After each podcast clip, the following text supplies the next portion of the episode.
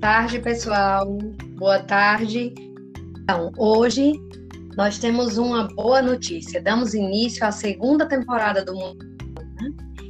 E essa temporada vai ser diferente da outra, porque ela vai ser voltada com muitas pessoas queridíssimas, especiais, que com certeza vêm agregar nesse período de quarentena. Hoje recebemos ela, que além de médica, residente do segundo ano de endocrinologia da USP, e está na de luta contra o coronavírus. Ela também é recém-casada, filha, irmã, tia e bastante espirituosa. Muito gentil e dona de uma beleza bastante doce. Coração ainda mais bonito. Ela nos deu essa honra de separar um tempinho de multitarefas para nos presentear com essa entrevista. É realmente uma honra para o mundo da Luna. Então, coloquem os fones de ouvidos e embarque com a, com a Rebeca. Boa tarde. Oi, Luna, boa tarde. É, primeiramente, é um grande prazer estar aqui nessa conversa com você, né? Assim, abrindo essa sua segunda temporada de, de entrevistas. Me sinto bem lisonjeada de ter sido convidada é, para encarar esses seus desafios, que inclusive eu estou gostando muito do seu podcast, viu? Já deu uma maratonada aí nos últimos dias, adorando o conteúdo. Bom, em relação a, a, a, nossa entrevista, fica aí a seu cargo aí, tirar suas dúvidas, o que é que você quer saber, para eu falar aqui com o pessoal. Ah, muito obrigada. Quando eu falo que ela é doce, não é exagero. Ela é gentil assim na vida real mesmo, pessoal.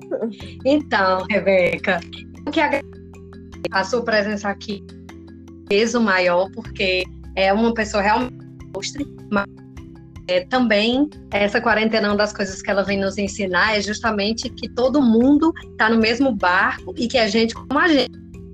Então, nesse momento eu queria buscar de ti uma na verdade, que você contasse um pouco para a gente como é que anda para você esse cenário, essa sua luta, né, no perfil já como médica, diante da tua sendo processo, ser vivência como médica no trabalho, frente ao coronavírus e frente à saúde. Então, né, começando falando sobre desafio, né, e como eu conseguindo lidar com todas essas mudanças. Como você já me apresentou aí, né? Sou médica residente do segundo ano de endocrinologia da USP, que é o maior hospital, né? Que atende SUS de São Paulo. E por esse motivo, o hospital virou referência ao Covid, assim, numa numa mobilização muito bonita, assim, gigantesca, para conseguir atender esse volume, que isso começou mais ou menos no dia 30 de março, é a transformação do prédio só no atendimento do Covid.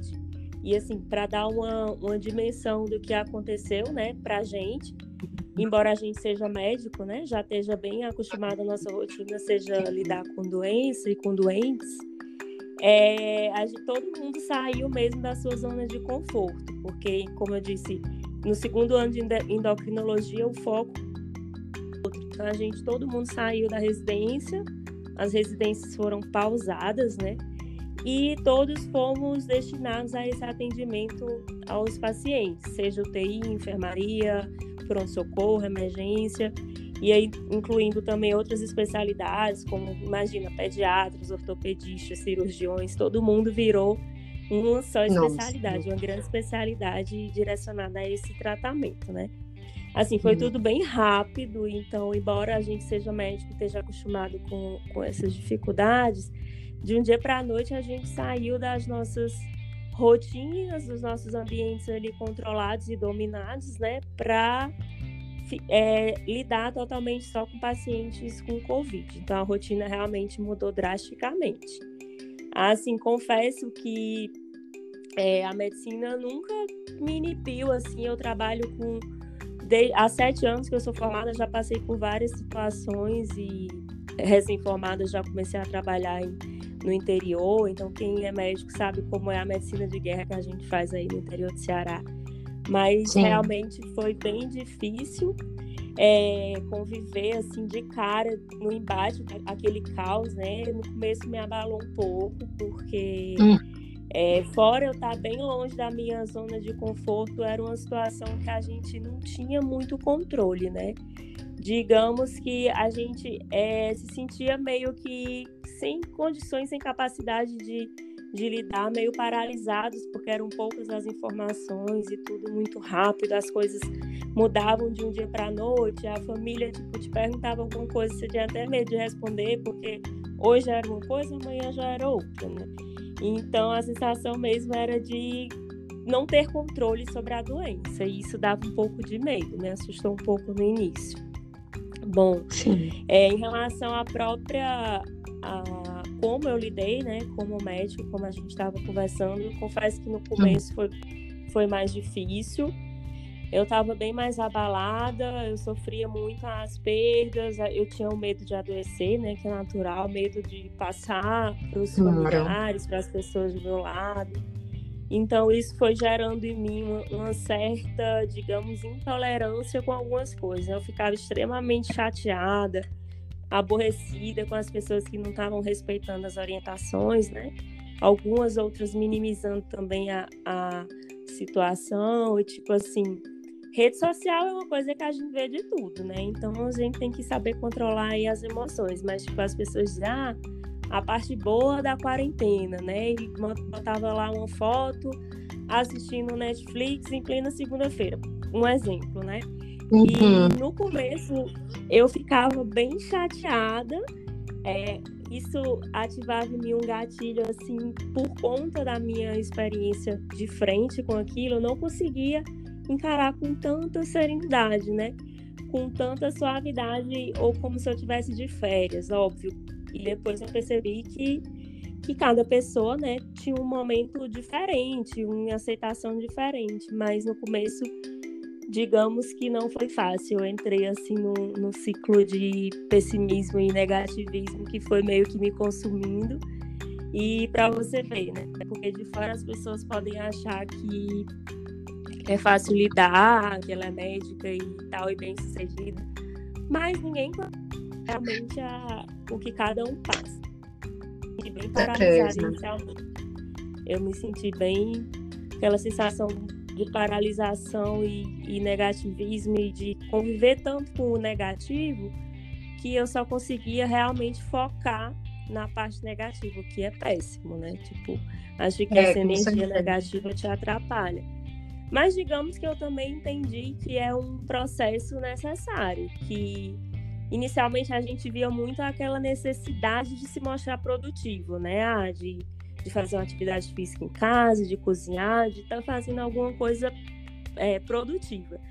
E eu não conseguia me sentir produtiva, porque eu estava cansada, eu estava esgotada, minha rotina era muito desgastante e eu só queria dormir, descansar, acordar, plantão, volta para casa, é, se desinfecta, dorme de novo. E aquelas pessoas excessivamente produtivas começavam a me é, me pressionar, né? Nossa, me cansar, nossa, tipo, por que, né, que a gente precisa ser produtivo? E depois disso eu entendi que a gente não precisa, né, ser produtivo no momento de causa. Uhum. Acho que a rede social é perigoso por isso, né? Esses gatilhos de tipo, seja produtivo, faça alguma coisa é, produtiva nessa quarentena, né? Atividade física, enfim, é, aprenda uma coisa nova. Mas não, não existe essa necessidade de ser produtivo. Então, quando eu entendi que eu não precisava ser produtivo, foi que, enfim, eu consegui ser produtiva. Né? Eu consegui saindo é. aos poucos desse, dessa paralisação do início e entendi também que tá tudo bem dar uma surtada, né? Chorar, sentir medo, querer comer uma coisa que come, comer besteira, ficar sem fazer atividade física realmente não era o momento de provar que a gente consegue é, ser produtivo ou ser superior no momento desse. Então, a partir daí, né, quando a gente para de se. É, quando você para de se cobrar, foi que eu realmente percebi que sim, né? Tinha como tirar algo sim positivo de tudo isso, né? Assim, longe de todo o ruído aí da, da, de uma rotina bem corrida, foi quando eu consegui me conectar mesmo comigo, olhar mesmo para dentro, né, num processo de autoconhecimento que eu acho que para mim é, é, a palavra desses dias. Assim, no silêncio da, da dessa quarentena forçada, né, desse momento forçado de ser ligada estar mais em casa, estar mais tranquilo. Foi aí que eu comecei a resgatar um monte de coisa que estava ali guardada, né? Pequenas coisas, leituras ali engavetadas, que fazia tempo que eu queria ler e a rotina me consumia, eu não lia. É, músicas, né, conhecimentos novos, assim, fúteis que seja, de, de, de moda, de o que seja, né, que eu acho que nesse momento o tempo que você gasta fazendo algo que, que te dá prazer não é tempo perdido, né. Então, nem é fútil, né, Rebeca? nem é fútil. Que possa nos, nos nos filtrar um pouco desse mundo e nos transformar em um momento onde a gente de qualquer inspirar, a mínima forma de inspirar, o que não seja pandemia, é, é, é, válido, é válido, né? E eu acho que o que você vem justamente também pelo fato de ser, é, ser uma pessoa que também é médico e que decisiva nessa situação. Então, para você, vamos assim, tá perdoado. né? Então, eu queria também que você falasse um pouco para a gente, né, da sua vivência do, do, do casamento recente, né, a lua de mel e, e, que, que graças a Deus que você conseguiu fazer tudo que você sonhava, mas aí quando chegou na vivência 2, na, na vida já daquela maravilha gostosa de viver a casal, com essa, com essa sem tamanho, sem precedente, que a gente não compara, comparar nem mensurar com nada.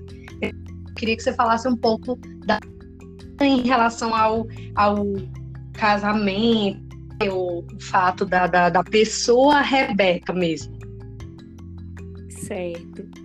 É, uhum. Em relação ao casamento, realmente, graças a Deus que a gente conseguiu aí, né, viver esse momento antes de tudo acontecer, porque também a gente se apega muito às lembranças e às vivências desse momento para a gente. Glória a Deus que conseguimos realizar antes.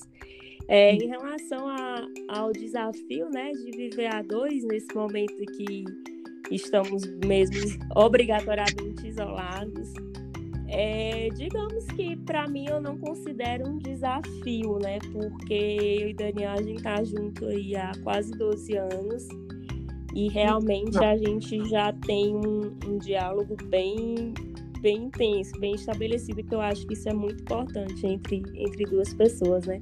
Sim. Então, fora isso, a gente já era um pouco caseiro, assim, né? Antes de tudo isso, a gente já curtia, depois de, de muita evolução aí no relacionamento, a gente já curtia muito aproveitar os te nossos tempos livres que se batiam em casa, uhum. né? Tipo, assistir um filme ou, ou um vinho, e a gente conversa muito sobre o dia a dia mesmo, de um de outros. Mas naquele começo que eu citei que eu estava mais negativa, né? Esse, naquele loop uhum. lá vicioso de dormir, acordar plantão, dormir, acordar uhum. plantão realmente hum. ele até ficou preocupado, porque a gente não batia muitos horários, né? Então, na hora casa, porque ele, ele também é médico, né? Também trabalha uhum. com cirurgia e tudo, os horários não estavam batendo. Quando ele chegava, eu só queria dormir. Me puxou assim para conversar, né? O que é que tá acontecendo, claro. né? Converse comigo, me diga o que é que você tá sentindo eu acho que isso é muito importante, a gente ter alguém do nosso lado que que é, acho importante saber o que você está sentindo, né? Dividir com você as dores também, eu acho super importante. E graças a Deus que a gente hoje tem essa, essa dinâmica. Embora seja um momento de muita tensão, a gente conseguir ter em casa esse, esse apoio, né? Essa, essa união, é muito importante. Eu acho que, que, a, que a maioria assim, dos, dos casais talvez ainda não, não valorizem tanto isso. E de repente a gente se choca quando vê na internet que fulano e fulano se separaram nesse momento da quarentena. as pessoas talvez realmente não estão acostumadas a conviver, né? O, o marido Sim. a mulher, os pais Exato. e os filhos, né? São situações em que às vezes você deixa tanto na mão de ah, de colégio, de babá, de recreação, e agora é tudo em casa. Então você foi é. obrigado é. a ser a enxergar o outro, além de se enxergar, né, de dentro para fora, você a observar o Então eu acho que isso além de ter sido talvez negativo para alguns casais, porque de repente esse momento de forçado de convivência tenha trazido à tona coisas que a gente não tenha se dado a oportunidade de antes, que eu acredito que seja esse o motivo de, de términos de alguns relacionamentos, né? Talvez a gente não, não gastou o tempo necessário antes para se descobrir, se conhecer, é, esgotar mesmo as, os, os defeitos, as qualidades, as características, enfim. Eu acho que é. isso que, que seja a causa desses términos aí. Exato. E, tem... Pode falar, pode falar. Que choca a gente, né? Que ah, as pessoas olham assim, nossa, mas esse casal parecia perfeito, mas na verdade a gente não tem como falar isso, né? Principalmente a rede social, aqueles flashes de vida ali são coisas às vezes meio criadas e a gente não tem como se basear por isso. Acho que a rotina, o dia a dia, o ouvir, o escutar, né, construir é o que tem que ser o mais importante, que a gente tem que gastar um tempinho aí a mais para construir isso e não existe mesmo nenhum casal perfeito. Eu até me incomodo quando, quando as pessoas falam isso, ah, mas vocês são são perfeitos e tal. Não, não existe isso, né? Assim, isso, a gente é. constrói, tudo é construção ah. e a gente construiu, exato. Nossa história, assim, hum. dá, dá outro podcast aí, outra. Com certeza. Rebeca, eu acabei de receber. Eu acabei de receber aqui uma mensagem que me pediu para perguntar para você, é, aproveitar a oportunidade que porque inicialmente eu divulguei a, a nossa gravação, né? E me pediu para me perguntar para você qual a tua visão, qual seria mais ou menos a tua, o teu ponto de vista acerca da situação da saúde no Brasil. Mas assim, é, eu acho que você fica bem à vontade se você quiser responder, porque na verdade é, é como diz aquele dia, bem tem muito pano essa, uhum. essa, quando a gente fala de política no Brasil, a gente adentra um universo que é sem precedentes. Mas assim, você pode ficar bem à vontade, até porque não estava no nosso roteiro essa pergunta. Mas só, é... só repete a pergunta que eu não, não escutei na hora, travou um pouquinho. Em relação à saúde. Sim. Isso, sem problemas. É, qual, a, qual a sua visão hoje? Como você percebe né? Como você enxerga, como você para as pessoas a visão que você tem, já que você está dentro da saúde hoje, né? A visão da saúde no Brasil é, sobre, é, em relação à política, entendeu? Em relação a, a toda essa questão política da saúde no Brasil. Qual a sua, sua visão?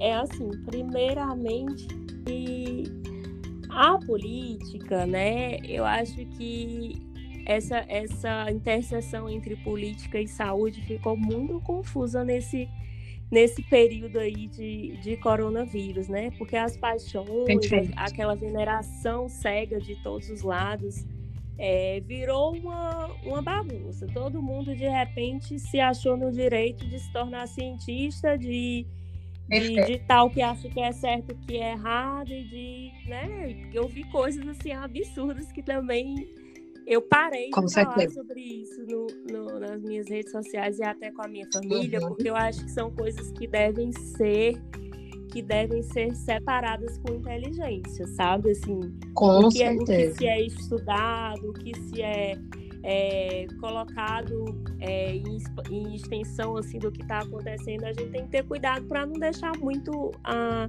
a paixão política tirar a nossa inteligência, né? A nossa nosso bom senso, porque Sim. tem que ser coisas independentes, mas a política, obviamente, é, que em relação a incentivo e tudo deve estar tá atrelada à saúde, mas com alguma independência. Não pode ser algo tipo como acontece no, até fora, né, fora do Brasil, nos Estados Unidos, de que seja um presidente, um líder político que vá definir o que é certo, o que é errado, o que é ciência, o que não é ciência, né?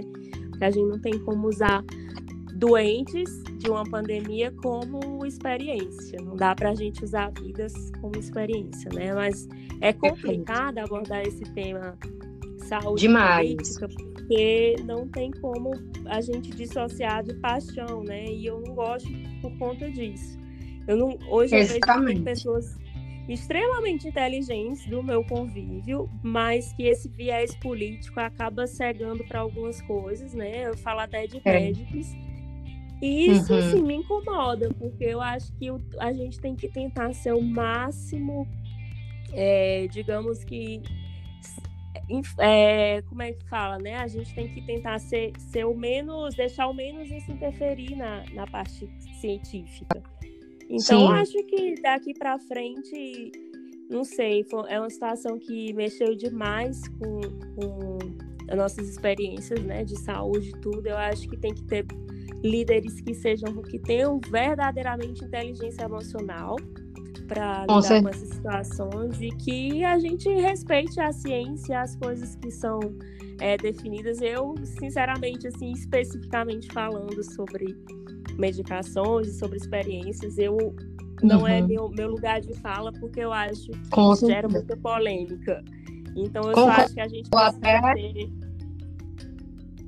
ter, ter, a gente precisa de calma mesmo, inteligência, para não misturar as coisas. Então, Perfeito. assim, eu tô sempre aberta quando as pessoas me perguntam para dar minha opinião, mas sinceramente é uma coisa que eu tenho evitado nesse momento claro. de calor para não gerar interpretações erradas, né? Mas Sim. com fé em Deus que as coisas vão se caminhar aí pro melhor para todo mundo. Perfeito. Perfeito eu disse, a política é algo que eu tento não uh, adentrar com muita força por aqui e em qualquer outro espaço, até em minhas redes sociais mesmo, apesar de todos os meus próximos, pessoas próximas a mim, é, saberem, não, mas eu tento justamente uh, porque não é que interferir diretamente em algo uh, que eu posso ter uma posição. Não, eu vou ter meu posicionamento é coisa. Porém, eu acho que é justamente isso, não é o lugar de fala. E eu acho que elas estão meio que misturando muito as coisas e estão muito imersas nesse, nesse sentido, entendeu? Então, assim, acaba achando que a pessoa opinião tem, quer deixar para não criar confusão e ficar tudo certo. Mas me fala uma Exatamente. coisa. É, me fala como é que você está lidando, porque assim, quem me acompanha nas redes sociais, né, sabe que você que também é médica, uhum. né, que é a Raquel, e que inclusive ela também, né, tá nessa, nessa luta contra o, contra o coronavírus e, e já na da parte da oncologia, que é aí a gente adentra outro podcast que é com ela. Eu queria assim que sempre foi muito é, apegada à sua mãe, à sua sobrinha, que nasceu agora, né, recente, em janeiro. Então, assim, todo esse universo, o universo que é o universo real, mas que, que aconteceu junto com toda essa loucura da pandemia. Como é lidar com todo esse processo? É, realmente, como você falou aí, a gente é muito apegada, né? Logo, logo que irmãs gêmeas aí já existe toda uma psicologia de dependência, mas que é, foi bem difícil, né? É, minha mãe também, que eu sou bem apegada a ela, a gente sempre estava tendo aí alguns momentos todo mundo junto. E como acho que muita gente deve estar tá passando, né? Da dor dessa essa separação brusca, mas a gente sempre arranja um jeitinho de estar tá junto, de se falar direto todo dia, de estar tá compartilhando as coisas. Em relação a minha sobrinha, né, de fato, tá, eu tenho até pena de Cecília, porque a gente coloca na em Mila a, o nossa válvula de escape. Tipo, Cecília, você tem que entender que a gente está aqui triste, estressada, manda vídeo dela, né? Eu acho que criança é uma coisa que traz uma uma bênção, né? Uma luz na vida das pessoas. E, e com Mila foi assim, a gente conviveu dois meses quase, né? Com ela. E aí fomos obrigadas a, a nos separar, porque a Cecília, minha irmã, ela mora em Avaré. E aí, quando tudo uhum. começou, ela foi para lá, que era um lugar onde ainda não tinha casa, né? Então, obviamente, uhum. até para a gente ficava bem mais, bem mais tranquilos, porque a gente não queria que né, chegasse a eles. Mas bem difícil, assim. Muita saudade, porque ter alguém, ter uma criança ilumina assim a vida, né, a casa e a existência de todo mundo.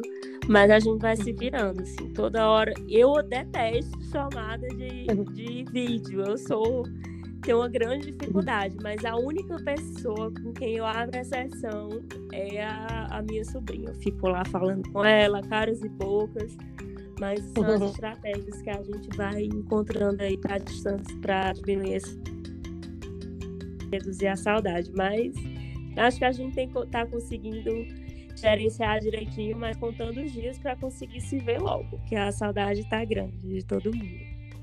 Com certeza, com certeza. E até porque o universo que vocês vêm vendo é algo muito pesado, né?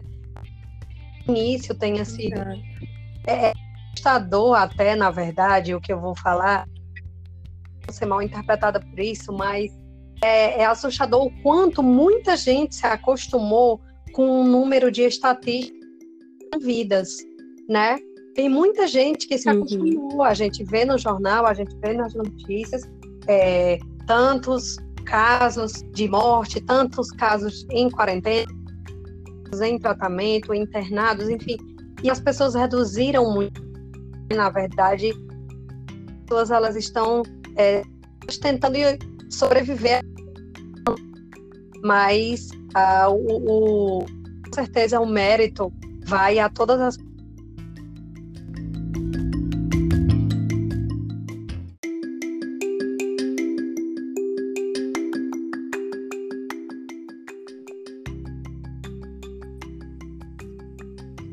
Rebeca? Oi. Pronto, conexão restabelecida. Infelizmente, o programa que a gente está ele tem um limite de tempo. Isso não tem problema nenhum, tudo que a gente fala. E aí, foi só fazer. Mas só para concluir, eu queria muito que você, é, já que você é uma pessoa muito espirituosa e muito gentil, né, do todo, todo diante de todo que eu venho falando, estava falando anteriormente, a gente pode enxergar que muitas pessoas elas estão é, se acostumando com os números que, de, estatísticas que na verdade são vidas.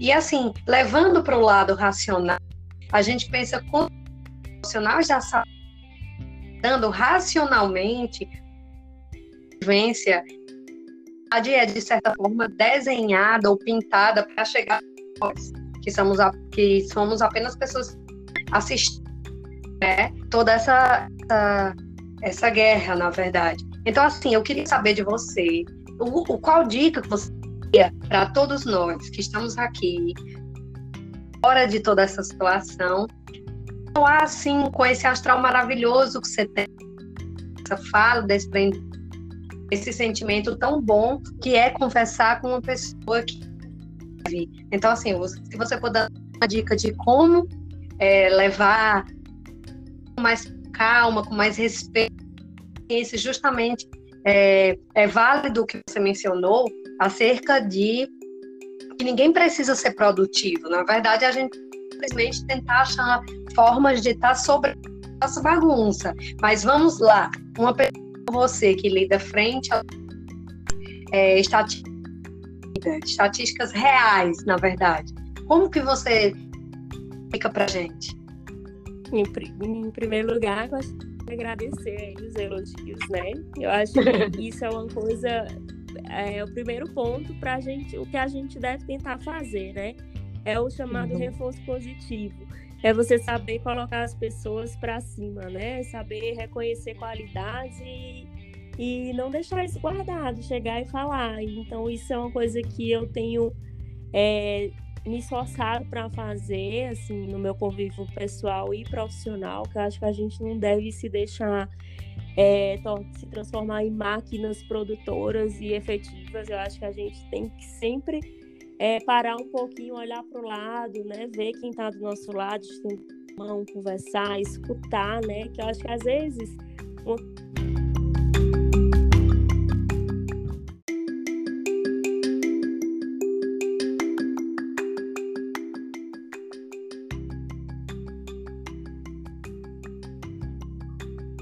Pronto, aqui estamos nós mais um né?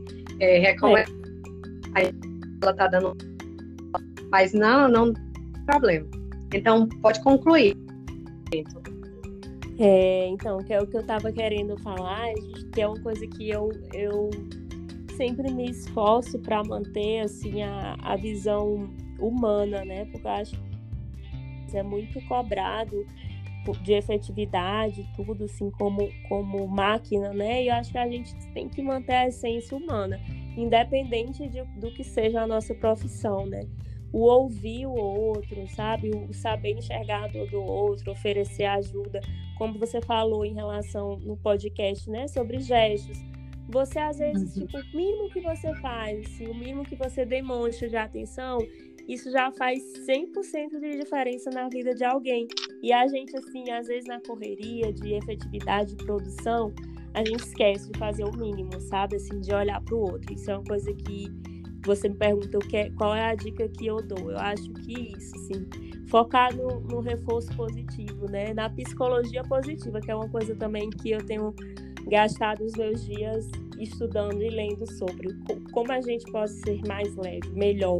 Porque tem gente que às vezes realmente foca muito no negativo e tem aquela pessoa pesada, é, pessimista, Sim. e isso talvez é para essa própria pessoa também seja muito ruim. E, e ela acaba também se tornando uma, uma companhia é, ruim também, né? Eu acho que se a, a, gente tem desagradável, porque a gente tem que focar no positivo e isso muda completamente. Por exemplo, quando eu contei dessa minha transformação do, do início de pessimismo, eu acho que até tudo ficava mais pesado. Quando eu comecei a encarar com mais é, serenidade, assim, aquela mudança de dentro para fora, até a forma de encarar as dores, as situações do convívio da, do Covid, das perdas, foi diferente, sabe? Eu estava tentando fazer levar coisas mais leves para o próprio paciente, ao invés de chegar ali toda paramentada que eles não conseguem nem ver sua sua cara, né? Perguntar alguma coisa, como foi seu dia, alguma coisa da vida dele. Às vezes eu ficava conversando lá um tempão sobre coisas da vida do paciente, pessoal, casamento, rotina, trabalho. E aqueles 10 minutos a mais que você gasta ouvindo o paciente, que tá ali sozinho. Eu digo assim, tô, tô exemplificando o paciente, mas em qualquer situação. É, ele já ficava tão agradecido e já melhorava assim tudo, entendeu? Tipo assim, ah, fazer uma chamada de vídeo com a família. Eu acho que isso é empatia, né? Se colocar no claro. lugar do outro. Que isso, isso é uma coisa é... que eu tenho que fazer. É, isso é empatia, é trabalhar com o que gosta por amor.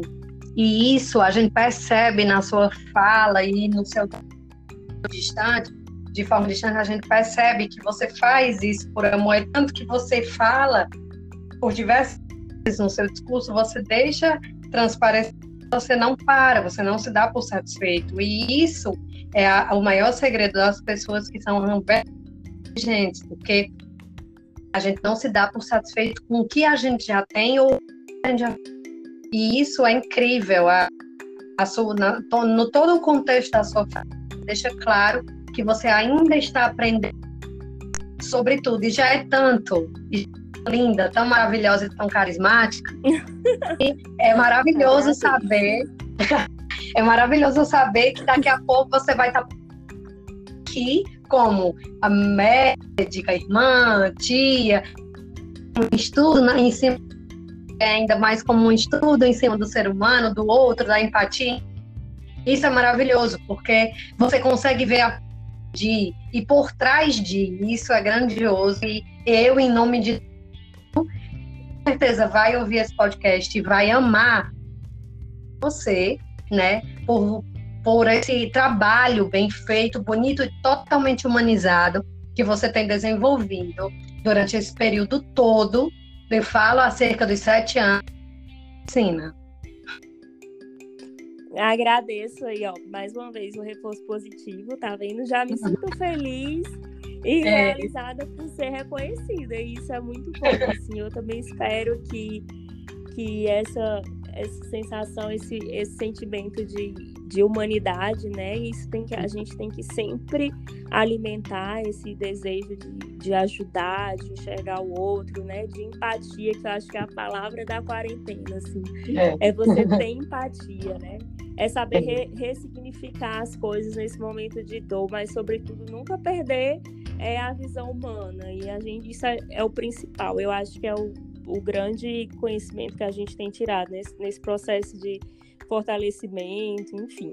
Eu acho que a gente precisa mesmo olhar para dentro e ver o que a gente pode fazer por nós, mas principalmente pelo outro. E isso ajuda demais, tem me ajudado muito. Agradeço aqui o espaço que você deixou aqui para mim e que uhum. todo mundo entenda que é um momento que vai passar e que com toda certeza a gente vai sair disso muito mais forte, assim. Acho que é impossível sair desse momento sem, sem ter mudado alguma coisa dentro sim, da gente, né? Sim. E que essas mudanças permaneçam e que a gente aprenda a fazer mais por nós, a continuar coisas que a gente aprendeu nesse momento mais para frente, a tirar um tempo para a gente, né? Aproveitar, Sim. tipo, eu com certeza muitas coisas que eu deixava a rotina é, me comandar, com certeza vou dar uma desacelerada e cuidar de mim, assim, tirar um momento do dia para mim e que todo mundo siga esse exemplo e que a gente só evolua como pessoa também, profissionalmente, né? Todo mundo que estiver nesse ah, momento. Com certeza. E a probabilidade, queria também deixar claro que ela também é uma pessoa que cuida muito da ela vai voltar com mais dicas maravilhosas de todo o skincare. Você não tá entendendo, ela é maravilhosa. Ela, tá, ela passa dessa a forma aqui que a gente tá. Ela transpassa, ela, ela trans. Então a gente vai estar tá voltando. ela Eu foi só o início. Também foi uma, uma, evolução da, da quarentena, esse cuidado é, pessoal, viu? Depois Exato. a gente fala mais sobre isso. Muito sobre essa futilidade que, na verdade, é um autocuidado. Sim, e é necessário mulheres e merecemos. Exatamente. Rebeca, muito obrigada por esse papo gentil, amoroso, cheio de vem sim por aqui de todas as pessoas que vão ouvir esse podcast. Agradeço mais o seu idade, sua energia que de tão maravilhosa transpa, transpassou essa live. Eu agradeço a internet não aguentou, né? O suportou toda essa energia maravilhosa que a gente tem. Mas é isso aí. Vamos maiores que isso e vamos todos vencer, né? Eu que agradeço. Até a próxima e vou ficar ligada no, nos próximos, nas próximas entrevistas que com certeza vem muito conteúdo bom aí. Que você também é. Não deu tempo nem eu lhe exaltar, porque você mais me exaltou, mas você também é tem muita coisa boa aí para sair. Você é muito espirituosa também, muito sensível e isso é uma grande qualidade. Obrigada, meu bem. Eu espero que você sinta o meu fique com Deus e até a próxima que você vai voltar. Você abriu e você vai fechar essa temporada. Ah, gostei. Viu? Beijão. Beijo, tchau. Tá bom. Beijo pra todo mundo. Tchau. tchau.